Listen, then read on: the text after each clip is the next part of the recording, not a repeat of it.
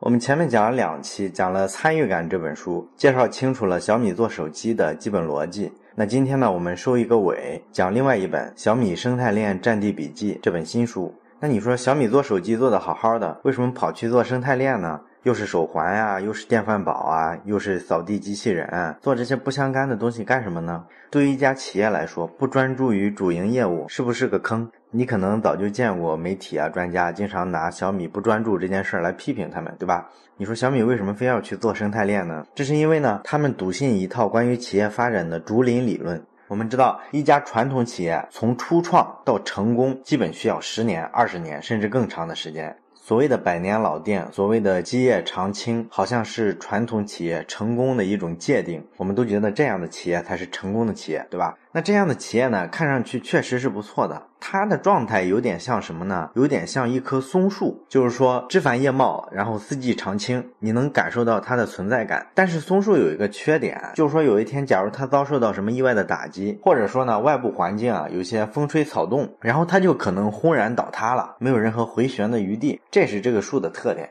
那我们历史上有些朝代也有点像松树，你比如说明朝这个朝代呢，其实是很繁荣的，它在全球的政治经济上曾经非常领先，但是一旦遇到了外部侵略之后，一下就垮掉了。那谈到领先全球的大企业呢，曾经的美国 AT&T 公司独领风骚七十年，没有人能挑战它。后来呢，IBM 超过了它。那二十多年后，微软上来了，超越了 IBM。十年之后呢，谷歌上来又超越了微软。四年后呢，Facebook 也赶了上来，开始挑战谷歌。过去的企业呢，我们发现它会存活一百年，这都是很正常的。但是呢，随着技术的进步，企业的寿命越来越短。从传统的手工业进入 IT 时代呢，企业平均寿命只有十年；而互联网时代的企业呢，平均寿命只有四年。那移动互联网时代，也就是做 APP、做手机应用的这些公司呢，他们的平均寿命只有一年。所以你会发现，现在的企业寿命短的有点可怕。这就是为什么我们看媒体上报道这个投资热点的时候啊，总是发现变化非常之快。我记得前两年团购网站大战好像都不是很久，其实一算都过去了好长时间了。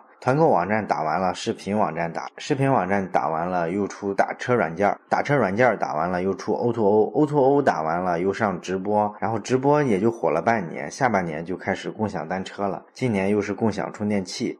你会发现每年有好几个投资热点，一波热潮过去之后，剩不下几家企业。所有这些迹象呢，都在表明这个时代，你想成为一棵松树，很挺拔、很高傲、四季常青，像原先的百年老店一样，这几乎是不太现实的。那不成为松树，你应该成为什么呢？你应该成为一棵竹子。我们知道，竹子的生命周期都非常短，跟现在的企业是一样的。单独的一棵竹子啊，其实是没法长期生存的。所以呢，你在自然界基本上是看不到一棵竹子的，一般看到竹子都是成片的，一片竹林，对不对？那一棵竹子呢？它一旦钻出地面，就会疯长。那它疯长生长的动力来自于哪儿呢？来自于地下四通八达的根系。因为竹子的这个根系它扎的特别深、特别广，所以呢，它能不断的获得生长所需要的这些养分啊、水分。虽然说每棵竹子它的生命周期啊很快就结束了，可是它底下根系很发达呀，又会不断有新的这个竹笋钻出地面。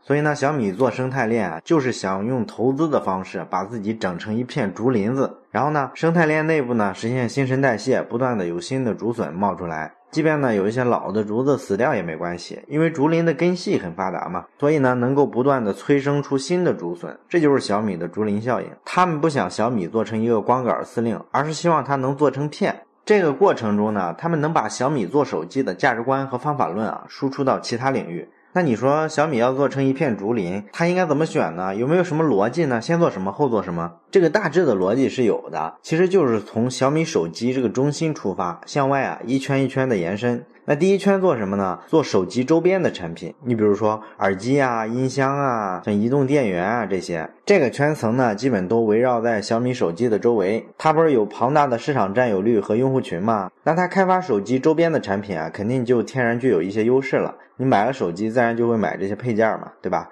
那第二圈是什么呢？第二圈是智能硬件。那投资智能硬件呢，是因为小米特别看好智能硬件这个产业它未来的发展趋势，所以呢，他们就做了很多智能硬件的尝试，像小米手环之类的。做了一阵呢，他们就继续往外延伸，延伸到哪儿呢？延伸到传统的家电领域。那家电这个领域，它其实没有充分的智能化呀，对吧？所以呢，他们就来打这个市场，做了好多东西。你比如说空气净化器啊，什么净水器啊，电饭煲啊，扫地机器人啊，等等等等。在这个基础上呢，还投资了很多像无人机啊、平衡车啊这一类的比较新的智能工具。这是第二个圈层。那么第三圈他们投的是什么呢？是生活耗材。什么叫生活耗材呢？比如说牙刷、毛巾啊，这个就属于生活耗材了，就是你生活中啊经常消耗的一些消费品。前两天的时候呢，小米还发布过一款电动牙刷。在之前的时候呢，还做过毛巾，其实就是在做这个圈层的布局。那可能有人会觉得，你小米怎么投资到这儿了？这个跨度是不是有有点大呀？这是因为呢，小米认为啊，你要用十年后的眼光来看现在的话，你会发现怎么。提高个人和家庭的这个生活品质，这个消费需求其实是在消费升级的这个大环境下必然会有的一个特别大的市场。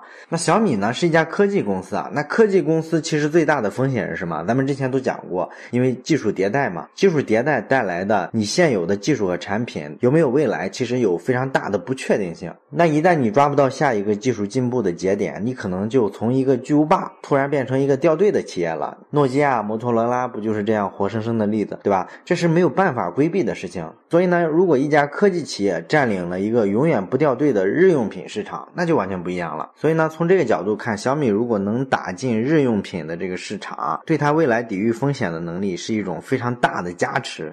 在这个圈层逻辑的基础上呢，小米就做了一轮轮的延伸。那这种生态链逐步建立起来之后呢，到现在小米可能有七十多家的生态链企业了，他们推出了好多个产品，有好几家估值超过十亿美金的企业了，还有几家已经上市了。那它这种生态的效应呢，现在逐渐的已经显示出威力了。你比如他们的生态链企业之间经常相互的合作。你比如有个做小米智能灯的企业和做小米手环的企业就有过一个结合。怎么结合呢？小米手环不是能检测你的睡眠吗？它发现你睡着了之后啊，它就把你睡着了的这个数据啊传到小米硬件的一个 APP 里。那这个 A P P 呢，它就可以看一下这个灯有没有关掉。如果这个灯呢没有关掉，那这时候它就可以自动把这个灯关掉。这样，即便你忘了关灯睡着了，灯也不会开一晚上。那这个合作点你看就挺有意思，因为小米手环是个大产品啊，它销量非常之大，是全球第一。而小米的这个智能灯呢，它其实按产品的品类来说，其实是个小品类。那一个大产品跟你这个小品类关联之后呢，小米智能灯的销量就被小米手环大大的带动了。这就是一个非常好的良性互动。再比如说呢，小米不是做过电动平衡车嘛？那做电动平衡车的那家公司呢，它自然就需要电池嘛，因为这个车子它肯定是电池驱动的嘛。那小米生态链里还有做移动电源的企业啊，那做移动电源的直接过来给做电瓶车的当电池供应商不就结了呗？这是很好的结合啊！而且是做电池的会给他一个忠告，告诉他你最好找两到三家做电池的企业来给你供货，因为这样是一个比较安全的结构啊，防止有人抬价嘛。而且小米做移动电源做得很好，所以他们做出来的电池呢标准非常之高，把这个选合作伙伴的标准就拉高了。你选其他的合作伙伴要跟这个水平差不多。而且呢，我对价格的了解了如指掌。你其他的电池厂商如果敢乱报价，我是能看出来的。所以这就是竹林效应。那咱们谈了小米投了这么多的生态链企业，你可能会好奇啊，小米都是怎么找到这些企业的呢？怎么去投资到这些企业的呢？其实呢，这个很简单，你找到靠谱的人，让他出去找项目投资不就完了呢？那你说什么叫靠谱的人呢？是不是说小米从一些风投机构去挖一些专业的投资专家呢？不是，是用他们自己的人，而且完全是没干过投资的人。谁啊？工程师。你可能觉得比较奇怪哈，工程师能干投资的事儿？能干。按照小米的联合创始人刘德的说法啊，工程师搞投资啊，有这么几个好处。第一个，这帮工程师啊是从小米手机出去的，他们对小米手机做产品的价值观、产品标准最了解。因为毕竟做这个生态链是一个输出小米价值观的事儿嘛，所以需要对价值观把控最正的人，这帮工程师把握就最正。第二一个新公司啊，孵化出来之后啊，毕竟还要嫁接回小米的嘛，你要通过人家小米网卖东西嘛，各种资源都要给你提供嘛，所以呢，这时候就需要这个对接的人啊，要在小米公司内部有足够的人脉、足够的资源、足够的威望。你找个工作好多年的老工程师出去，那他回来刷脸，各部门都得给他面子嘛，对吧？第三一个理由呢是投资这件事儿，其实里边猫腻很多，很容易出现拿回扣的事儿。这些工程师呢都是小米的最早的员工，而且很多都是公司的股东，他们忠诚度是非常高的，抵抗诱惑的能力非常高。那选什么样的工程师呢？选老工程师，就是在小米待的时间非常久的那种。这帮工程师出去谈项目的时候特别有意思，他们不是像一般的投资机构一样去跟这些创业者聊天，说他你们把这商业计划书拿出来看看，我给你做个估值。他们根本不讨论这个，他们去只看两点：第一个是团队，第二一个产品。他们直接问这些创业者：你们未来一年啊，在量产之前大概还需要多少钱？这个钱我们来出。然后呢，你给我们百分之十五到百分之二十的股份就行。他投资都是这么迅速的投出去的。那你说他为什么不严格按照人家风投行业的规矩呢？这不乱了吗？因为他们觉得吧，刚开始的时候啊，创业公司都非常小，你跟他讨价还价呢，说实在的，给他一个多少多少万的估值，然后跟他计较啊我要占百分之几的股份，百分之几的股份，其实意义都不是很大，因为本身这个事儿只要没涨起来，其实都没有依据。你说从虚到虚的这种讨价还价有什么意义呢？更何况从本质上来说，小米生态链什么任务啊？其实是孵化的任务，不仅仅是说投资。所以呢，他们的目的是用小米的资源去帮这些企业做大。那这些企业做大之后呢，其实你早期的那个原始估值啊，本来就没啥太大的意义。你只要孵化成功了，他们就意味着你这个投资增值了。所以你说你纠结于原始估值多少、股权比例多少，还讨价还价，其实根本就是一个挣钱的思维。所以这就是为什么创业公司一般从投资机构那里得到的支持啊都是非常有限的。但是你像小米生态链，大部分都是硬件公司啊，那做硬件这件事儿呢，还真不是说你需要钱那么简单。做硬件的人啊，一定需要找到懂产品的人。你像小米的这个员工呢，他就是做过这个产品的。手机是个无比之复杂的硬件嘛。他们去谈的时候，一开口就专业。你比如说，他们去谈小米智能灯那个项目的时候啊，这个工程师去了之后，跟这老总谈了两三个小时。第一次谈完之后，人家还不知道他是要来投资的。因为跟他谈的过程中，发现他很懂产品，而且不停的跟他聊啊，你做这个产品的想法是什么？我的想法是什么？然后呢，有哪些数据来佐证这个功能可以有，那个功能不能有？那我们做的时候是用什么样的技术？国际上呢，做智能硬件的这些公司啊，技术已经到了一个什么程度？然后未来的趋势应该往哪走？等等等等，都是聊这个。人家一看以为是个业内的人士呢，所以人家一开始都是以为他是要来批发灯具的呢，到后来才知道原来是来投资的。但是你想这样就给这些创业者印象特别深刻，还有这么懂产品的投资者，所以呢，这帮跨界出去搞投资的工程师呢，基本只看这个公司它有没有能力做出好产品。一般投资者爱问的那些，你对未来的规划是什么这类问题，人家根本不问，因为小米自己都很清楚啊，做未来规划有什么用？他们一开始觉得移动互联网大概有十年的红利期，结果呢，他们发现到一六年的时候，这个移动互联网啊就出现疲态了，已经往下走的非常厉害了，没有太多机会了。那你要说，要是按照十年的那个战略继续走，你到第六年的时候，你发现这不 game over 了吗？是吧？所以你后面怎么走？所以这个时代真的不适合做太长远的战略，因为变化太快了。那讲到这儿，可能有人会问了：你说小米投了那么多奇葩的领域，七十多家生态链的企业，这又不是手机行业，你这些新行业他们能懂吗？你每个行业都有自己的道道吧？你总不能说你一个外行的小米跑过来就能颠覆人家？你凭什么呀？这个是当然的，你不了解人家这行当就想颠覆人家，这百分之百的就是痴人说梦。小米当然要去了解这个行业了，他们毕竟是成功的干好过一个行业的人，所以呢，他们就发现，不管你干什么，一些细节你可以不懂，你可以找些比你懂细节的人一起做，合作就是了嘛。但是这个行业的本质你要理解，你只有理解了这个行业的本质，才有可能做出一个爆款的产品。我们就拿小米的移动电源来说吧，你知道做移动电源这想法是怎么来的吗？小米的联合创始人刘德，他有一个朋友来找他说呢，我自己做了一款移动电源啊，价格非常便宜，你能不能想办法给我卖一下？那刘德就说，哎呀，兄弟啊，便宜这个年代不值钱啊，市场上这些山寨的移动电源用的那个电芯啊都非常差，那玩意儿可便宜了，便宜管什么用啊？结果他的朋友说什么山寨啊？我这个移动电源用的电芯可是苹果的电芯，为什么他这个特别便宜的充电器能用苹果的电芯呢？这有个背景哈，就是当年苹果推出这个 iPad 的时候啊，市场上本来特别看好这件事儿，觉得这个 iPad 一定会特别火。结果呢，这个 iPad 没有达到预期。你知道苹果它不是有好多供应商嘛，供应各种零件，其中就有这个供应 iPad 的电池。那电池的话，它的核心其实是一个电芯儿啊。那 iPad 没有卖出那么多货去，很多供应商因为也是估计了 iPad 可能大火嘛，提前囤了好多电芯儿。结果最后呢，这个 iPad 没卖出这么多去，结果好多供应商手里啊就囤了好多剩余的电芯儿。这个东西就是什么呢？就是尾货嘛。刘德的这个朋友之所以说拿到了苹果的电芯儿，把它加一个壳，包装成一个移动电源，拿出来卖还非常便宜，就是因为他买到了 iPad 的尾货电芯儿。那到二零一三年的时候呢，小米就发现联想当时成了全球第一的笔记本电脑的供应商，全球主流的这个笔记本电脑的制造商，它的出货量都在下滑。那市场上的笔记本电脑，它的电池最常用的电芯是什么呢？是一种叫幺八六五零的电芯儿。他们一下就发现了，哦，这时候可以出手了。他们已经理解了移动电源源这个生意，它的本质是个尾货的生意。你只要拿到大量的尾货，这个价格一定非常低，你一定能用非常好的电芯儿做一个非常便宜的移动电源。所以呢，他们就果断出击。据说现在这个小米移动电源的销量在全球排第一还是第二，大概是这个体量。这就是说，你做一个生意，了解这个生意背后本质的这个价值所在。其实还有一个更典型的例子，就是小米插线板。插线板这个行业，大部分人其实不是太了解。那小米准备做这个行业的时候，其实去调研这个行业，就发现这个行业非常可怕。第一名的插线板是谁呢？是公牛，这个很出名，大家都知道哈。公牛的市场占有率是百分之三十。那第二名呢，是一个叫突破电器的品牌，市场占有率呢百分之二点几，不到百分之三。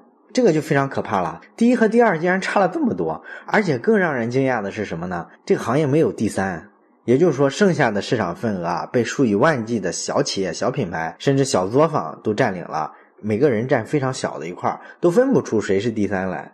对于一个行业来说呢，一般一个成熟的市场是这样的，有两三家巨头企业，他们的市场份额加起来啊，大概得超过百分之八十。也就是说，这两三家大企业能服务百分之八十的用户，然后呢，剩下百分之二十的市场呢被小公司瓜分了。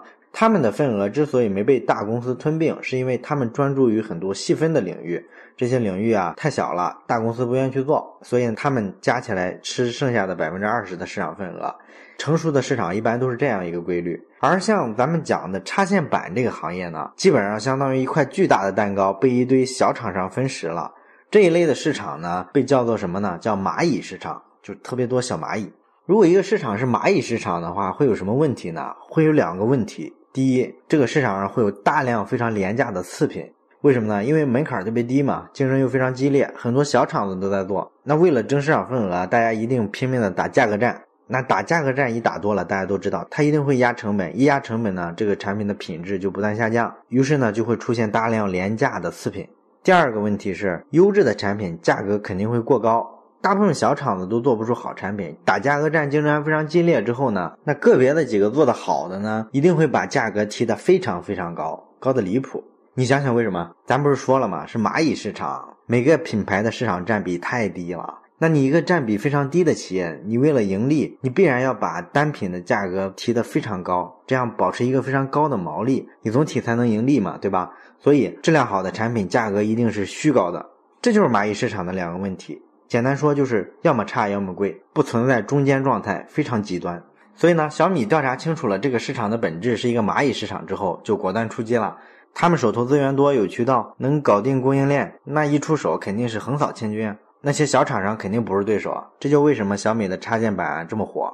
那小米生态链做到今天也做了好几年了，那你说它做的效果怎么样呢？我觉得有一个数据比较有意思啊，就是小米的生态链产品的用户里啊，有三分之一来源于苹果手机用户，还有三分之一呢用的是安卓系统的其他手机品牌。其实你仔细想想，身边的人这个事儿也符合我们的感官，就是我们感觉身边啊用小米手机的人好像没有那么多。但是呢，小米的电饭煲啊、净化器啊、插排啊、路由器啊，好像几乎每个家庭家里都有那么一两件小米的东西。